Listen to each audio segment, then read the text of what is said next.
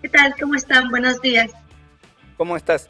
Bueno, estábamos siguiendo ahí, actualizando también los portales a ver cómo, cómo se seguía desarrollando el conteo. ¿Qué primer lectura se puede hacer con, con estos resultados que tenemos hasta el momento de las elecciones en Perú?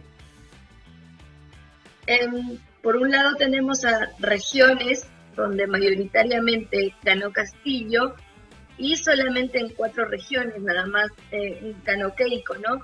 Igual esa victoria de Keiko no son por márgenes que superan 20, eh, 20 puntos, ¿no? Entonces son igual márgenes reducidos, pero sin embargo encontramos en las otras regiones, sobre todo en regiones de la sierra, en regiones bastante pobres como Puno, Cajamarca, Huancavelica, gana eh, mayoritariamente Pedro Castillo, ¿no? Más del 70% de, del porcentaje lo, obtuvo él. Entonces, hay sin duda una profunda polarización eh, del país, de la sociedad. Em, ambos candidatos representaban, reflejaban eh, distintos bloques, ¿no? Distintos, distintos sectores, incluso distintas propuestas eh, económicas, como la han llamado algunos especialistas, pero vemos que estos resultados de ayer a hoy han ido cambiando y probablemente vayan cambiando aún.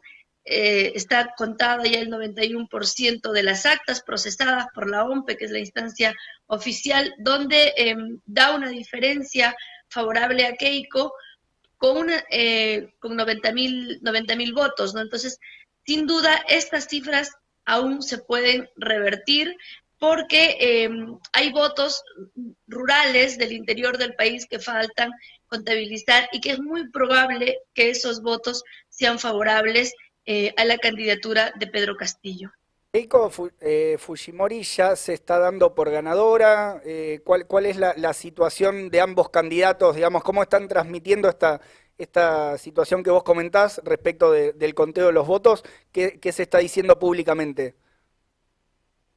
Han llamado ambos a la calma, a esperar los resultados oficiales, es decir, eh, el conteo al 100% que vaya a emitir la OMPE, eh, pero pues hay una, hay una sensación, ¿no? Y es lo que van a transmitir Keiko Fujimori, eh, los dirigentes de su partido, incluso algunos medios de comunicación, que ella habría ganado, ¿no? Entonces, pero aún son datos todavía preliminares, ¿no? Entonces, me parece que, que es un, apresurado todavía eh, adjudicarse ya la victoria a ellos cuando faltan todavía eh, un promedio del 10% de procesar las actas. Además, hay eh, actas impugnadas que van a ser resueltas en el Jurado Nacional de Elecciones. Entonces, todavía las cifras, los datos están muy cambiantes. ¿Cuál es el escenario que se le plantea al candidato, candidata ganadora teniendo en cuenta también la realidad del país frente a la crisis que hay por el COVID?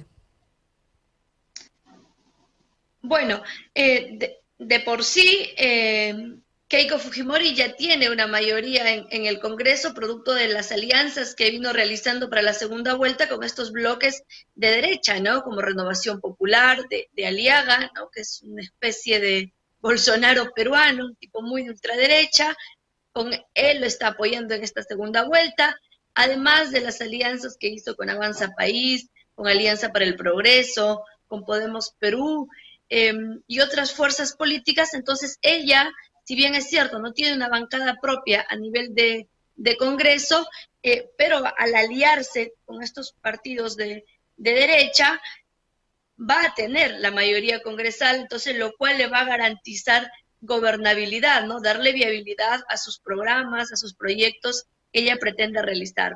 Por otro lado, Castillo tiene una, una minoría en el Congreso, eh, sus alianzas eh, en el Congreso sin duda van a estar del lado del partido Juntos Perú, de, de, Verónica Mendoza, en algunas situaciones o no en algunos temas específicos probablemente logren acuerdo con el Partido Morado o algunos sectores de acción popular, pero aún así son minoría. Entonces, eh, ¿por qué señalo esto? Porque la, propuesta de, Keiko Fujimori eh, vino centrada en entregar muchos bonos para eh, paliar la crisis económica que vivimos. Pero estos bonos, ella nunca dijo de dónde, los, de dónde iba a sacar los recursos para poder llevarlos adelante. Entonces, algunos de sus técnicos han hablado eh, que el país tiene capacidad para endeudarse y que por qué no tomar esta alternativa, ¿no? Frente a la profunda crisis que vivimos.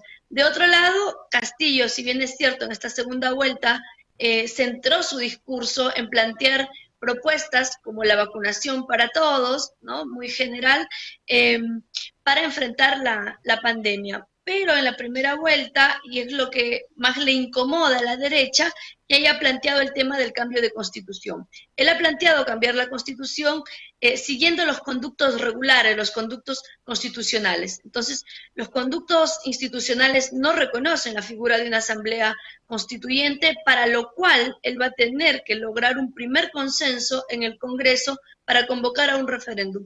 Sobre este punto, todas las fuerzas de derecha se han pronunciado que no apoyarían. Entonces, em, es probable ¿no? que sea desde la calle, desde la movilización, que también se presione al Congreso que vaya a aprobar este referéndum o que este primer año de gobierno, como en algún momento se ha señalado, solamente se centren en combatir la pandemia, ¿no? Entonces, eh, y como lo han explicado en su plan de gobierno, combatir la pandemia se centra en, garantizar la vacunación para toda la población, sin mencionar nada, por ejemplo, eh, de la liberación de las patentes, ¿no? Entonces, eh, somos uno de, como tantos países en la región, que vamos muy lento en la, en la vacunación, en la inmunización, entonces, em, obviamente, discutir o plantear la liberación de las patentes que que exclusivamente no es una demanda, no es una consigna eh, de izquierda, no socialista, no, no, sino que incluso instancias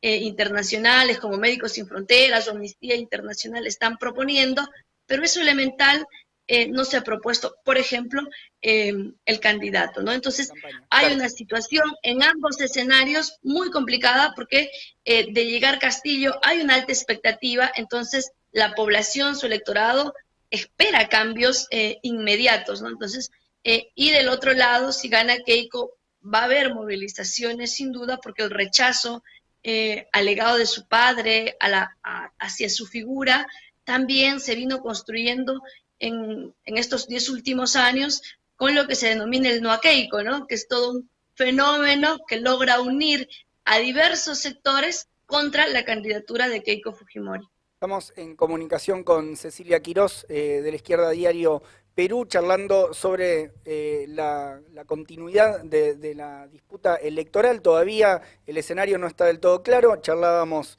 eh, todavía los números no dan un claro ganador, pero fue una campaña donde la polarización tuvo un fuerte peso, ¿no? Y ayer veía en alguna de las de las transmisiones de la elección, por ejemplo, en el búnker de Keiko Fujimori, la consigna que se agitaba era no al comunismo, eh, y estuvo esta idea también en la campaña de que fue una campaña de los dos miedos, ¿no? Un miedo al, candidato izquierdista Castillo, por un lado, y otro, un miedo o un rechazo a la candidatura de, Keiko Fujimori. ¿Cómo ves este, este escenario donde lo que parece es que, o sea, se vota más bien por la negativa, se puede definir así lo que, lo que fue lo central de la elección en Perú. Sí, eh, efectivamente, ¿no? Entonces, además, em, nos parece que muy hábilmente la derecha utilizó, ¿no? Eh, el tema de lo que acá se llama el terruqueo, ¿no? Lo ocurrido en el conflicto interno en los 80, para primero relacionar a Castillo con estos grupos alzados en armas. Sin embargo, esa es una estrategia que la vienen utilizando en estos últimos cinco o seis años, que es poco creíble en realidad, porque incluso la propia DEA, ¿no? instancia imperialista, ha reconocido que, no hay más terrorismo ya en el Perú y en la selva peruana, lo que existe es narcotraficantes, ¿no? Eh, em, entonces, eso ya es poco creíble. Sin embargo, utilizaron la crisis eh, migratoria venezolana para relacionar eh, antojadizamente el gobierno de Maduro, de Chávez, con el comunismo y para, y para decir no queremos estar como Venezuela y por tanto no al comunismo.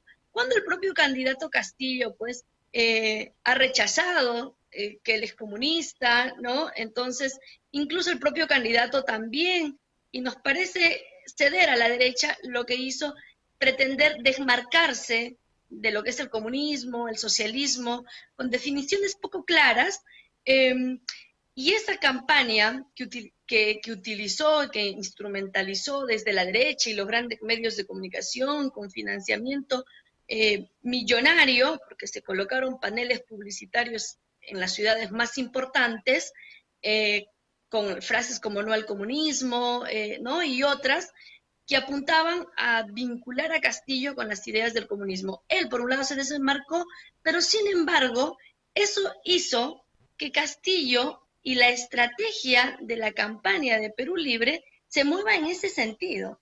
Es decir, en negar que ellos son comunistas eh, o que ellos vayan a estatizar o que ellos vayan a afectar la propiedad privada. Por eso que vimos, tanto en el debate técnico como en el debate presidencial, repetir muchas veces que ellos van a respetar la propiedad privada, ¿no? Eh, eh, dando discursos, ¿no? Que los empresarios son aliados nuestros, que la riqueza que tienen es producto de su trabajo, de su esfuerzo, que no vamos a afectar eso.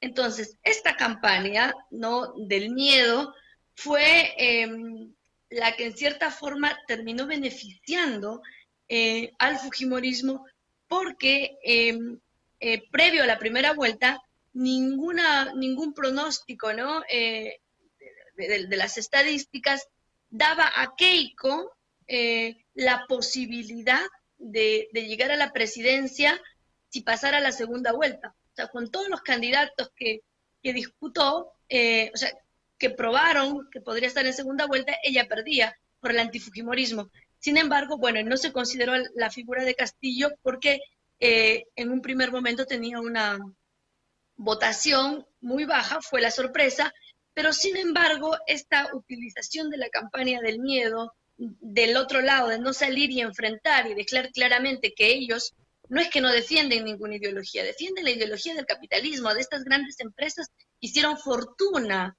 eh, durante la pandemia, que cobraron cientos de miles de soles para que un familiar no eh, vaya a una, a una clínica si es que se enferma de, COVID. Entonces, hay una situación que nos parece que en ese sentido eh, hay una primera victoria más ideológica de la, de la derecha frente al oponente. Entonces, nosotros veíamos eh, incluso sectores hasta de derecha que ven que votar por Keiko es un problema moral, de avalar la corrupción, pero como un problema moral, ¿no? Y de otro lado, de la candidatura de Keiko, fueron em, a una, una, discusión que no fue respondida y que quizá las fuerzas em, más pequeñas, ¿no? como las nuestras, no tenemos esa posibilidad de responder ¿no? en, los debates de los medios nacionales, etcétera. Entonces, sí es una, una campaña eh, que estuvo basada en los miedos de ambos sectores,